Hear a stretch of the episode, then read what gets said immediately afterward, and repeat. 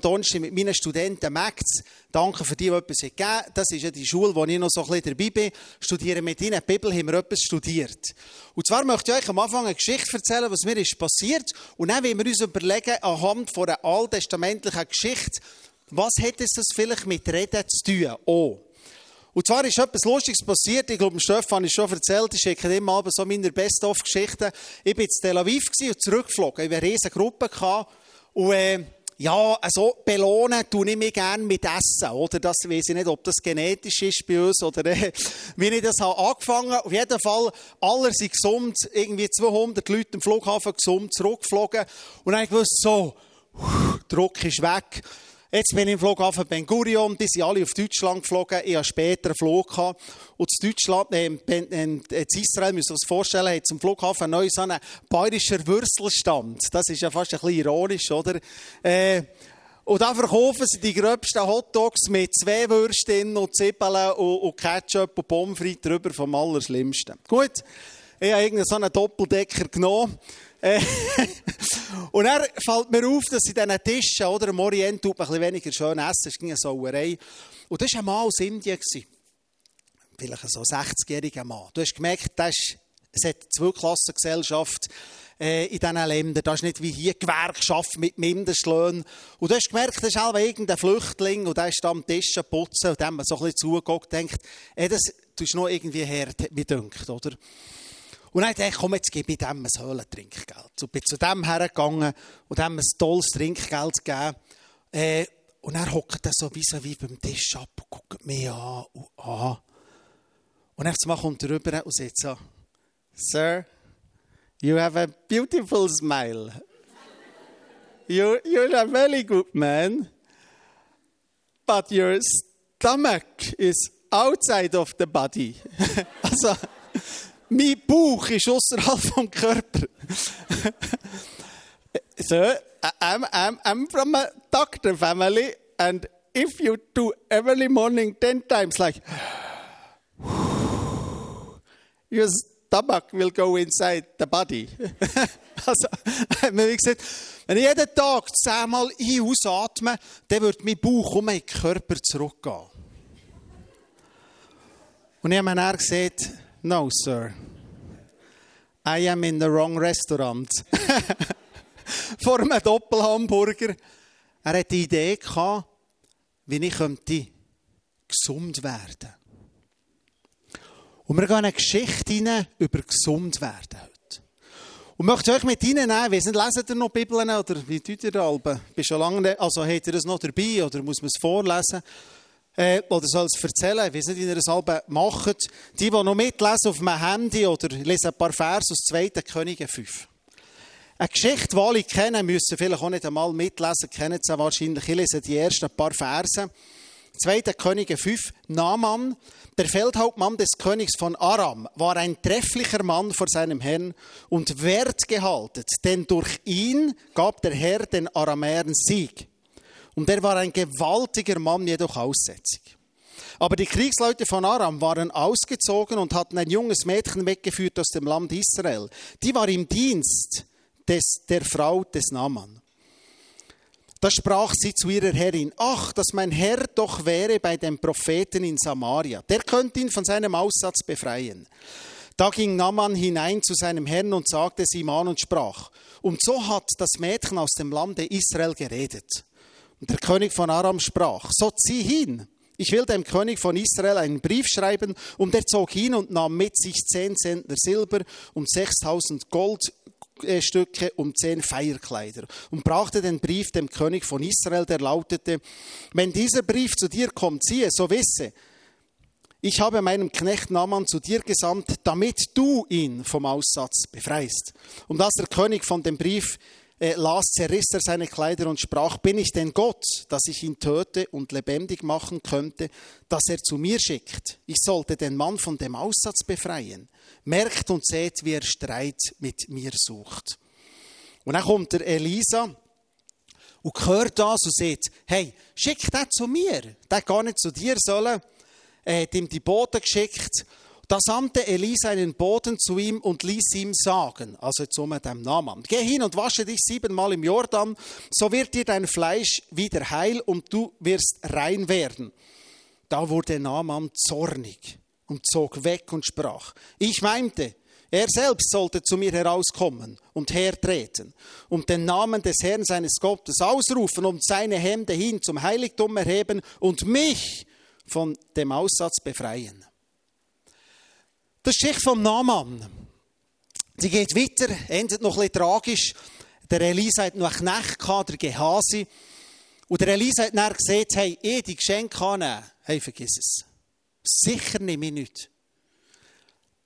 Der ist nachher in den Fluss hineingegangen, hat sich siebenmal im Jahr dann unterdünkelt, ist gesund worden, er hat auf seine Diener gelost.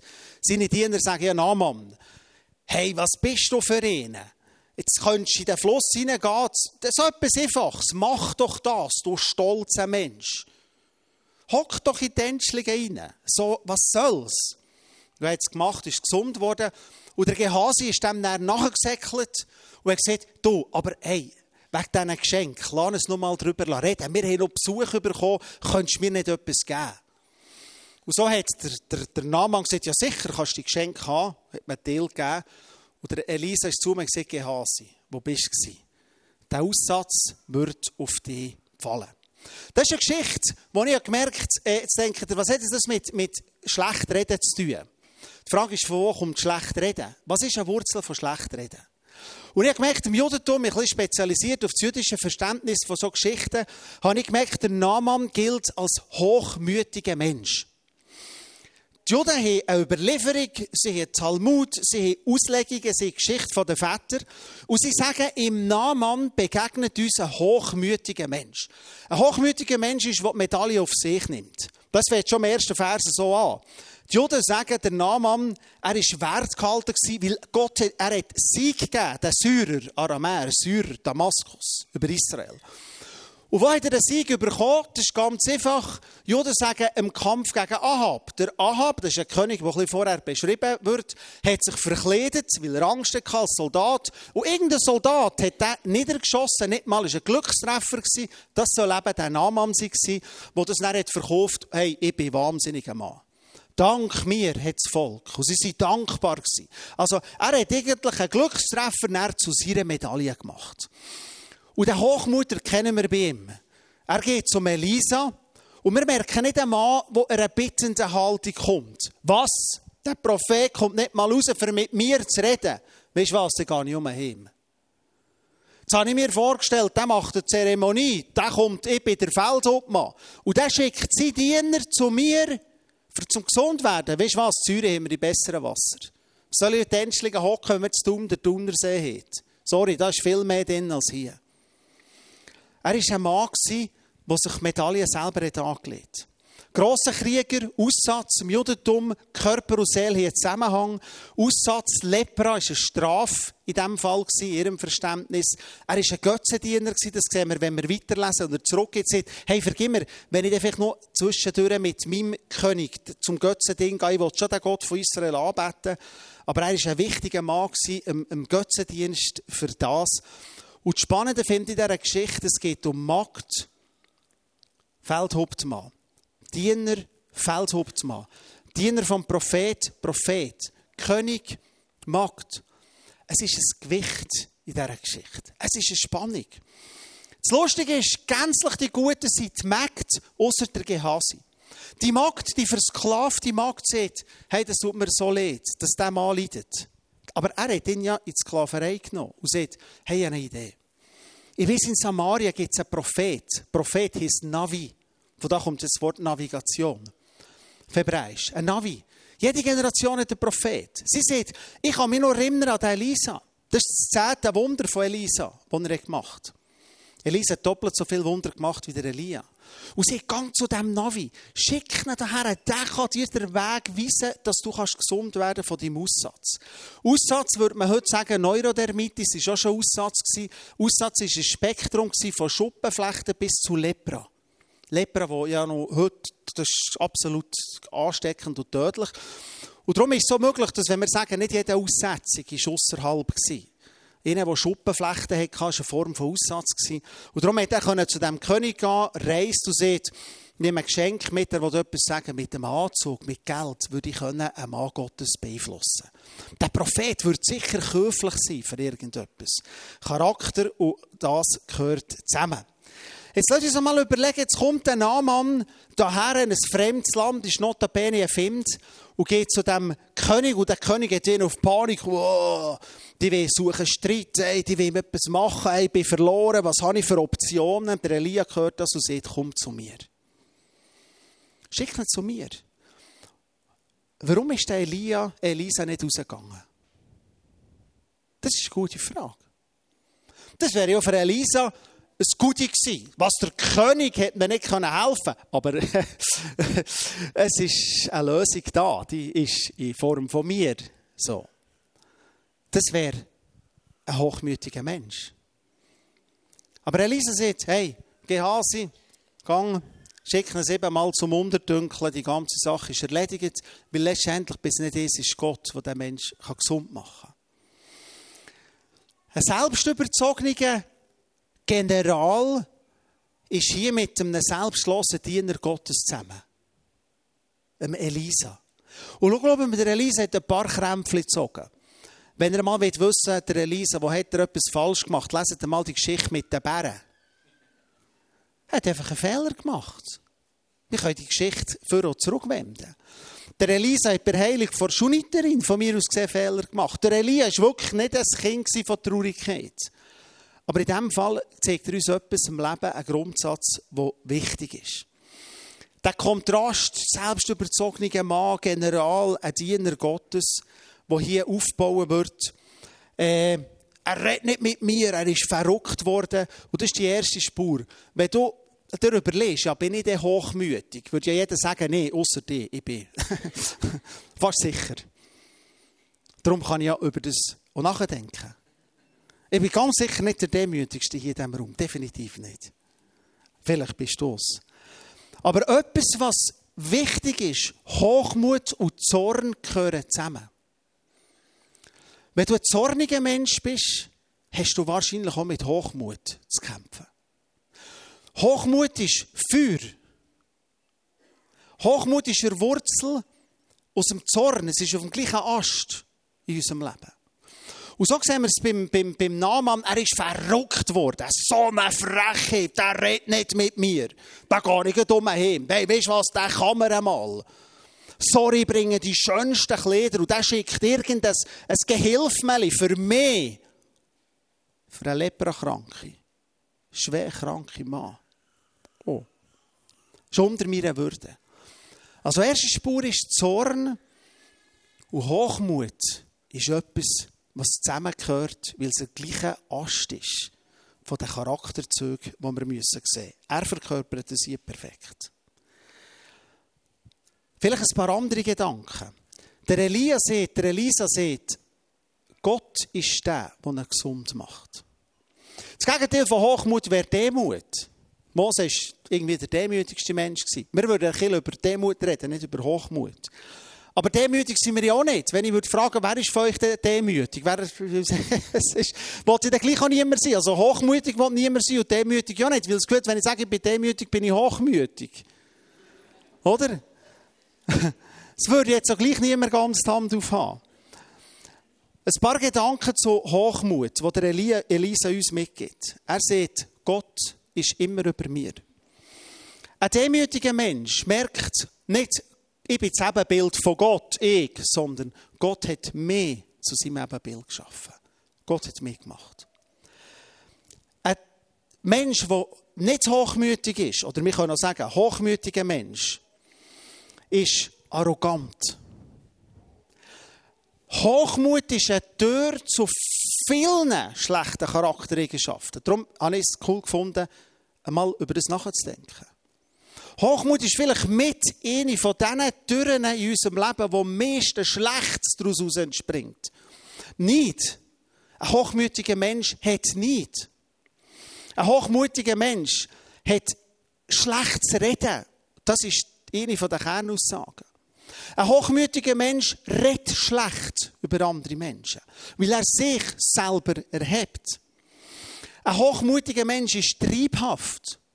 Ein hochmütiger Mensch hat Misstrauen. Ein hochmütiger Mensch hat Unzufriedenheit in seinem Leben. Ein hochmütiger Mensch hat Finden und Freunde. Ein hochmütiger Mensch hat unzählige weitere Eigenschaften. Und ich möchte etwas herausnehmen. Es steht eine falsche Zahl auf seinem Fünfliber, nämlich sein Kopf. Vielen Münzen ist ja das Bild von irgendetwas, von diesen Nötchen. Wenn du das Nötchen anschaust, kannst du dich daran erinnern sagen, hey, ich will wirklich nicht, dass mein Gesicht auf dem Nötchen ist. Super ist jemand anderes drauf. Ein hochmütiger Mensch macht Tür auf, wenn Versuchungen anklopfen. Ein hochmütiger Mensch, ich fasse es nochmal zusammen, ich habe mir fünf Punkte aufgeschrieben, redet schlecht über andere und macht andere klein. Warum muss ich über dich reden? Warum muss ich heimgehen und sändeln schlecht reden über irgendjemanden, der hier ist? Es hat ja meistens ein Ziel, ich tue mich selber erheben. Ein hochmütiger Mensch, B, hat immer die beste Lösung und ist allwissend. Hochmütige Menschen können auch, auch Leute sein, die unscheinbar sind. Aber sie sind die im Betrieb, die immer am besten wissen. Du kannst eine Lösung haben, er hat nur die bessere. Du kannst einen neuen Camper kaufen, er hat nur den besseren. Du kannst ins Geschäft hineinkommen und sagen, ich habe den schönsten Campingplatz gefunden, er hat noch einen schöneren. Weil da, wo er ist, ist noch ein besser als da, wo du bist campen. Drei. Hochmütige Menschen suchen Anerkennung von Menschen. Hochmütige Menschen machen das, was ihnen Lob gibt. Hochmütige Menschen sind die, die der grosse Sieg den Aramäer gebracht Der Syrer, ich habe das gemacht. Und dabei sagt Bibel, weißt du was, einen Schweinstreffer hast du Glück hast gehabt, dass den Ahab hast getroffen Er hat sich ja verkleidet als Soldat, hast du gar nicht wissen Vier. Hochmütige Menschen haben Mühe, zu Fehlern zu stehen. Hochmütige Mensch hat Mühe, zu sagen, weißt du was, stimmt, ich bin falsch. Wenn du merkst, das ist für dich so schwierig, manchmal hast du Kinder, die Väter und Mütter, die machen nie etwas falsch. Nie. Das ist wahrscheinlich Hochmut dahinter. Und hochmutige Menschen prahlen. Ich hatte letzte Woche einen Kollegen, der war früher im GPMC, wo ich jetzt angestellt bin als Pastor. Ich habe ihn nicht kennt, das war vor meiner Zeit. Und die haben unsere Halle gemietet, mit grosse Halle zu tun. Und er sieht das im Büro, kommt rein und sagt, hey, ich kennt von früher einen Kollegen, sagt, hey, Sally Rüdel. Also, er war nicht der Rüdel, oder? Äh, und dann kommt er rein und sagt, hey, was machst du hier? Hey, ich war früher auch da gewesen, und, hey, und das, und heute, und heute habe ich das, und weisst, und Kille, und das, und dieses, und sowieso, jenes, und eins. Und dann haben wir etwa eine halbe Stunde lang gelassen. Ja, wir wissen es, weisst, heute sind wir und wir Gemeinschaft, ich und meine Frau, eigentlich brauchen wir niemanden mehr. Und wenn ich sehe, und Christ und Geld, und einfach eine halbe Stunde. Und er denkt, ja gut, das ist ein bisschen Business, er mietet unsere Halle, sie haben ein Riesenfest gehabt. Äh, ein bisschen professionell, bei Geld soll man ein bisschen gnädig sein, oder? Wenn man Geschäft macht, muss man, muss man können mit, mit allen, weil wir verkauft ja allen, dem Hochmütigen, dem Demütigen, dem Gescheiten, dem Dummen, dem Schlauen. Wir verkauft ja allem etwas, oder? Jeder kann ein Brötchen haben oder irgendetwas, wo zu dir herkommt. Und dann bin ich rausgegangen und dachte, was ist, was ist, was ist, was ist in seinem Leben? Hochmut. Ich brauche niemanden. Ich weiß, wie es geht. Ich bin schlauer als Joses. Ich kann genau beurteilen, wie die Kirche leiten. Ich weiß alles besser. Ich brauche schlussendlich niemanden. Ich und Gott sind genug. Ich nehme mich aus allem daraus raus. Hochmut. Ein Spezialist. Und Hochmut führt zu einer Ich-AG und am Schluss nicht zu zufriedenen Menschen. Hochmut führt aus der Gesellschaft raus. Weil, wer will schon gerne jemandem etwas erzählen, wenn du es immer besser hat? Wer hat Freude, mir zu erzählen, er hat schöne Ferien gehabt, wenn ich als Ferienspezialist ja alles besser weiß? Wer hat Interesse, mir seine Diplomarbeitsthema zu geben, wenn ich ja sowieso wüsste, was man könnte und wie künstliche Intelligenz das noch besser könnte? Hochmut führt am Schluss zu Einsamkeit. Ich kann gehen. Und vielleicht können wir jetzt mal einen Check machen, so am Schluss, und uns überlegen, was gibt es denn so für Kontrollfragen? Ich habe mir ein paar aufgeschrieben. Suchen wir Anerkennung von Menschen oder von Gott? Mache ich etwas genau gleich? wie wenn wir Menschen sehen oder nicht. Beten in daheim gleich wie hier. Erleben wir meine Kinder hier gleich wie daheim. Oder wissen sie, wenn der Vater der Kille ist, verhaltet er sich anders. Würde ich mir genau gleich viel Mühe geben, wenn ich weiß, heute ist kein Mensch da, weil, nur drei, weil alle um anders sind. Gebe ich mir gleich viel Mühe. Ein hochmütiger Mensch sagt, ja, das, ist, das will wir machen, es lohnt sich eigentlich gar nicht, nur für drei Leute. Ein Mensch, der nicht hochmütig ist, hat eine andere Sicht auf das Leben. Haben wir Mitfreude? Und ich habe bei euch Demut erlebt, wenn ich zurückschaue. Fast alle kennen mich. Bevor ich morgen komme, sagt mir, der Technikchef sagt, hey Adi, bist du älter geworden? Dann sage ich, nein, gescheiter. Dann sagt er, hey, vorher bist du immer noch geblieben, oder? Aber ich sehe hier oben nach, ich sehe Schramzaschi, wir kennen einander von 30 Jahren, wo wir zusammen haben gearbeitet Mitfreude. Gibt es eine Familie, die mehr Mitfreude hat als Schneiderix? Habt ihr das auch schon erlebt? Oh, du heiratest so schön. Freue mich mit Menschen. Das ist ein Zeichen von Demut. Ein Zeichen von Demut war, dass ihr mehr als junger Pastor mit 21 habt hierher lassen. Und dass Aschi und Eckhard und all die Leute sind zugelassen. Wir. Schon sie ja viel mehr Erfahrung gehabt. Das ist ein Zeichen von Demut. Du kannst all die Sachen durchgehen. Geht es um Gott oder um einen Mensch? Ein demütiger Mensch kann einen Jungen hineinschauen und sagen, weißt du was, vielleicht macht er es nicht perfekt. Vielleicht würde ich es anders machen. Aber ich sehe, dass etwas dahinter ist, was gut ist. Ein demütiger Mensch sucht am Schluss Zahlungen für Gott. Ein demütiger Mensch geht hin und hebt das Positive raus und nicht das Negative. Ein hochmütiger Mensch hin und sagt, ja, Adi, das wissen wir, das ist immer noch genau das Gleiche, das und das und das. Das ist Hochmut. Demut ist, ich mache andere Menschen stark. Mir hat jetzt mal jemand eines den schönsten Komplimente gegeben, die ich je bekommen habe. Und zwar der Händel, wir leiten zusammen das GPMC zu tun. Es sind vier Leute in diesem Team. Drin.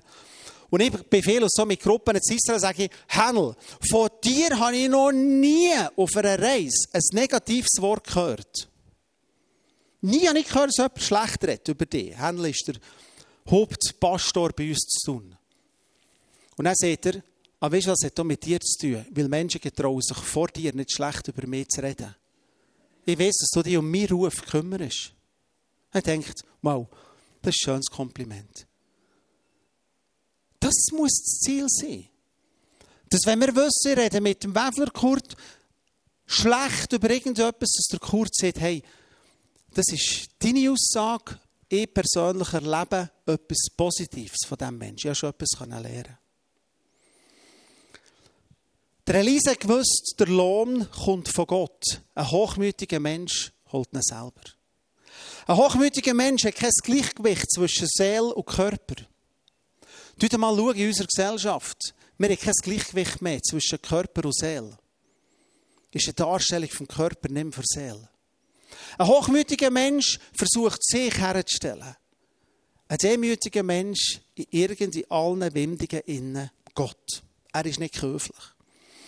Der Gehasi, das wäre ein eigenes Thema hier. Gehasi steht für Habsucht, wenn ihr wollt, es mal durchlesen. Gehasi steht im Judentum für Habsucht. Er war süchtig, etwas zu bekommen. Er ist ein Bild für nicht teilen. Das ist nicht das Thema heute. Das Thema heute ist, wie stellen wir andere Menschen gut her? Wie komme ich weg von mir her zum anderen? Wie kann ich ein Leben führen, das die Medaille dir anlegt und nicht mir? Wie ist es möglich, Lohn einem anderen zu geben und nicht für mich? Der Gehasi wäre Habsucht. Gier, nicht teilen, für sich nehmen.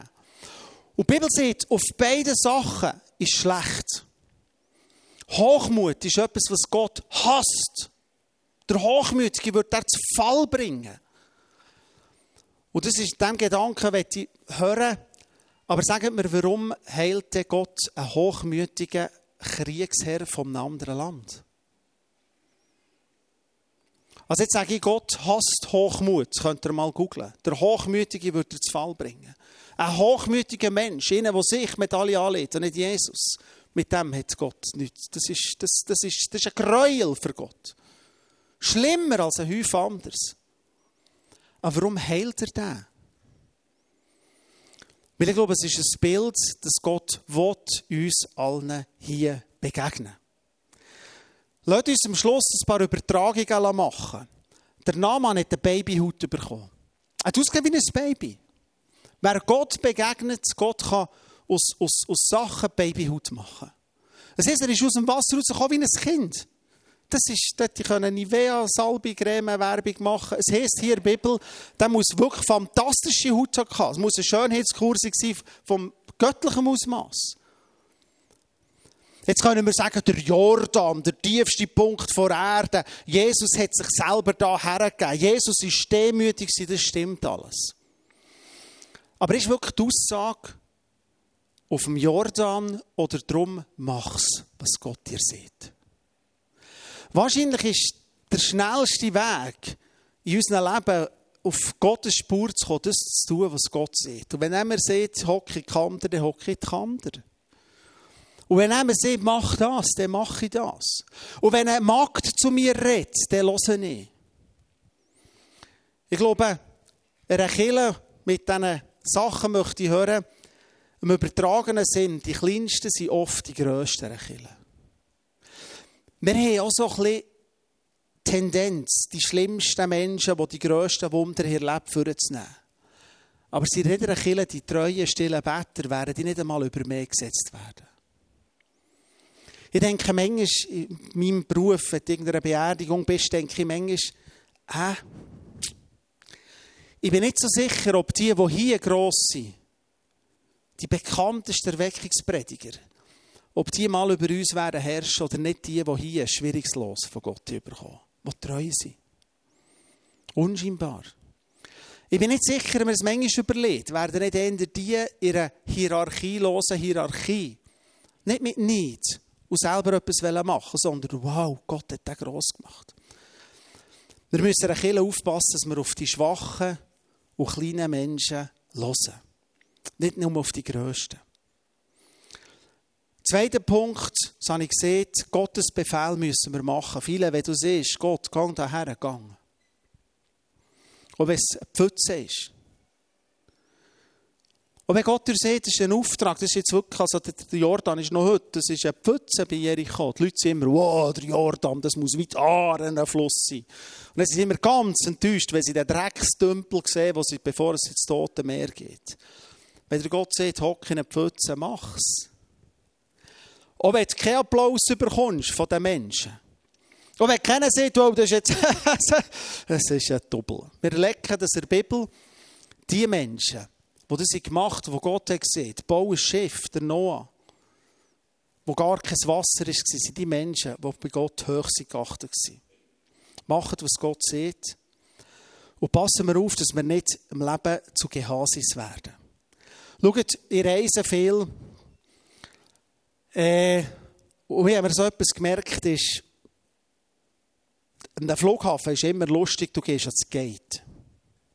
Zuerst mal checkst du du wirst geprüft, du dein Pass wird geprüft, du bist da, so, hast Grösse und alles, und du bist im System gecheckt und dann kannst du durchgehen und dann wird noch dein Gepäck gerönt.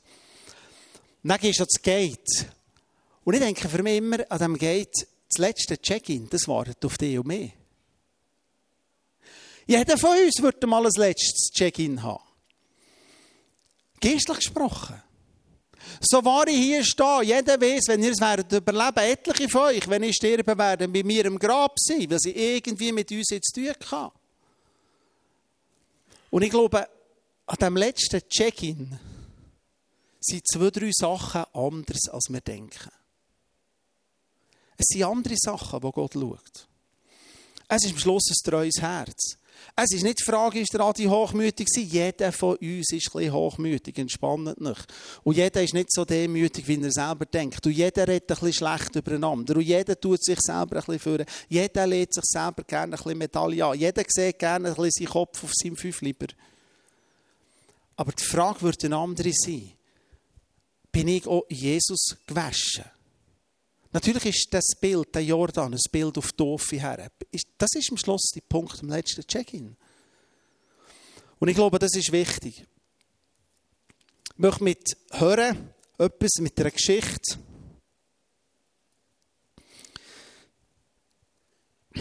die mich wahnsinnig berührt vom Eckhart. Sorry, das ist nicht erwartet.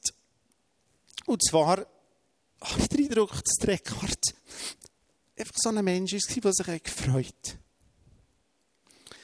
Wir in einem Ekklesia nie predigen. Nie. Ich bin manchmal weg und denke, warum haben wir den Eckhart nie predigen im Ekklesia? Nie. Stellt euch das mal vor. Der Chef der Kirche darf nie führen. Das war Hochmut, fast sicher. Wir können es besser. Die Jungen sind besser. Und ich erinnere mich an so eine Aussage, immer denkt, der Eckhard ist, ist, ist wir kennen ihn. Und der Ecki mal gefragt, du Ecki, sag jetzt mal, Pimi ist ja früher so klein, ja, das Gotti, Pimi und so, ist nicht immer ganz einfach gewesen. Gesagt, Ecki, sag jetzt mal, was würde jetzt passieren, wenn deine Gemeinde hier zu Boden geht und Pimi ist die grösste Erweckung und alle gehen nur noch in die und du bist am Sonntagmorgen einzig. Was sieht der demütige Mensch? Ach, weißt du, Adi, du. Ich würde mich in die letzte Reihe setzen und einfach Gott von Herzen danken, dass eine Erweckung ausgebrochen ist. Das ist ein demütiger Mensch. Jetzt bitte die Band führen. Ich gerne noch beten, Jesus, wir wissen, dass wir alle Menschen sind die voller Hochmut sind, aber uns demütig fühlen. Und wir danken dir, dass wir in dir einen Herr haben, der sieht, ich habe wirklich vorgelebt, was es heisst, Hochmut zu verlassen und Demut anzunehmen. Wir wissen, dass du auf die Welt bist gekommen, dass du selber in den Jordan hinein bist. Aber für einen Aussatz von uns allen. Und für das danken wir dir. Wir wissen, dass du selber bist hineingestiegen in das Wasser, wie der Naamann. Und dass du alles hast gedreht, für das wir Babyhaut bekommen können. Und für das wir mal in diesem letzten Check-in in den Flüger einsteigen. Und wir werden First Class sitzen. Und wir werden einander anschauen, wiederhergestellt. Babyhaut wird da sein, weil du der bist, der uns hineinlädt, der uns verändert, der uns Perspektiven gibt. Jetzt wir beten für die Gemeinde hier. Wenn ihr seht, lasst uns als, als Gemeinde darüber nachdenken, wie reden wir übereinander. Hochmut hat viel mit Reden zu tun. Lasst uns gut reden über andere Menschen. Lasst uns andere Menschen mit alle anlegen, mit unseren Worten. Für am Schluss Menschen zu ehren und die zu ehren, die in diesem Menschen ist. Amen.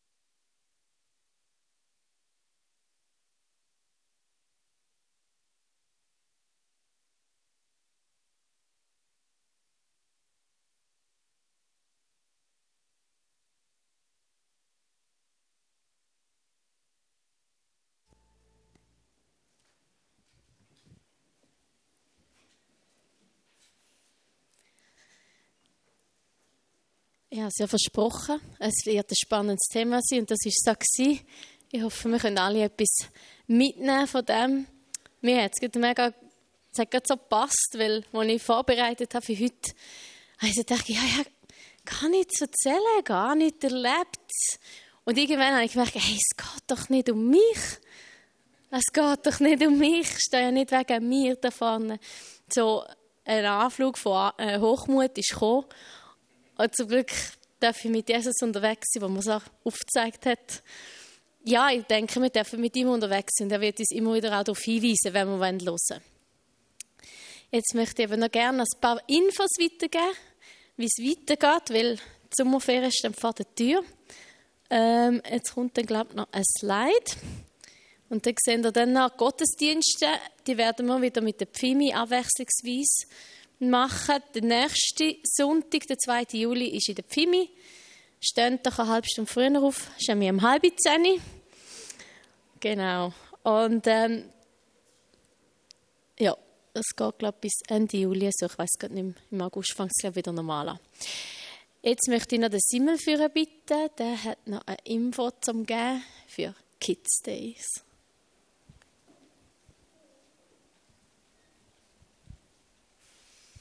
Merci. Ich weiß nicht, ob es funktioniert. Zuerst würden wir noch das Video anschauen. Kommt da etwas? Yes.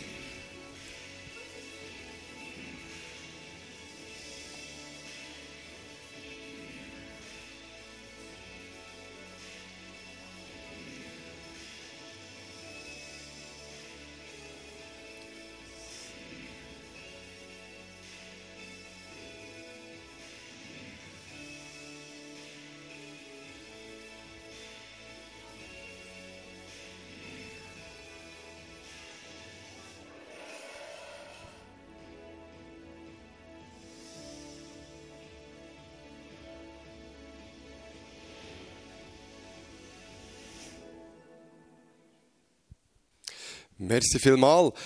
Ja, es freut mich sehr, dass, wir, dass ich wieder auf der Kids Day ansagen und ihr jetzt vielleicht gemerkt, das Video ist, ist äh, schon mal gezeigt worden letztes Jahr. Einfach am Schluss waren andere Daten da gewesen. und wir werden wieder ins Dorf rausgehen. Und ich habe mich mit anderen Jungscharen zusammensetzen, mit anderen Leitern. Und es ist schön, dass die anderen Gemeinden wieder bereit sind, mitzuziehen. Und wir sind einfach darauf angewiesen, dass, dass nicht nur die Jungscharleiter mitziehen, sondern so ganze Haufen Leute mithelfen, dass der Tag wieder zu einem vollen Erfolg werden Und wir dürfen das seit über 15 Jahren schon machen, dass wir auf dem können so einen Tag anbieten wo wir einfach den Kindern ähm, ein riesen tolles Programm bieten, plus ihnen etwas können weitergeben von dem guten Jesus.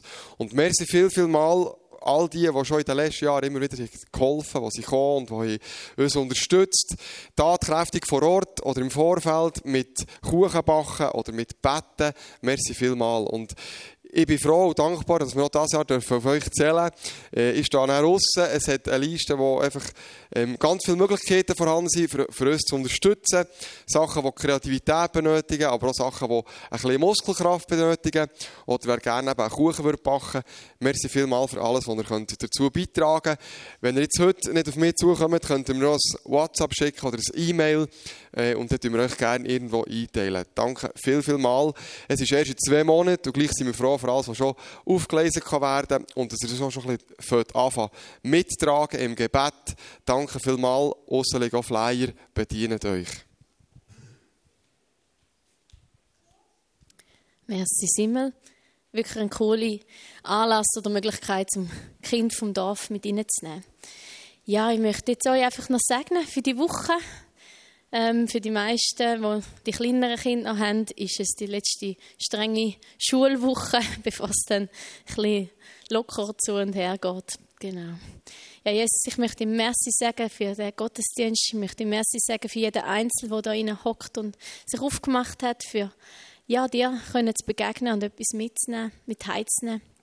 Ja, ich bitte dich, dass du jeden segnen und erfüllen mit deinem Geist, dass wir dürfen weniger uns und mehr von dir in uns hineintragen. Danke dir, Jesus. Amen.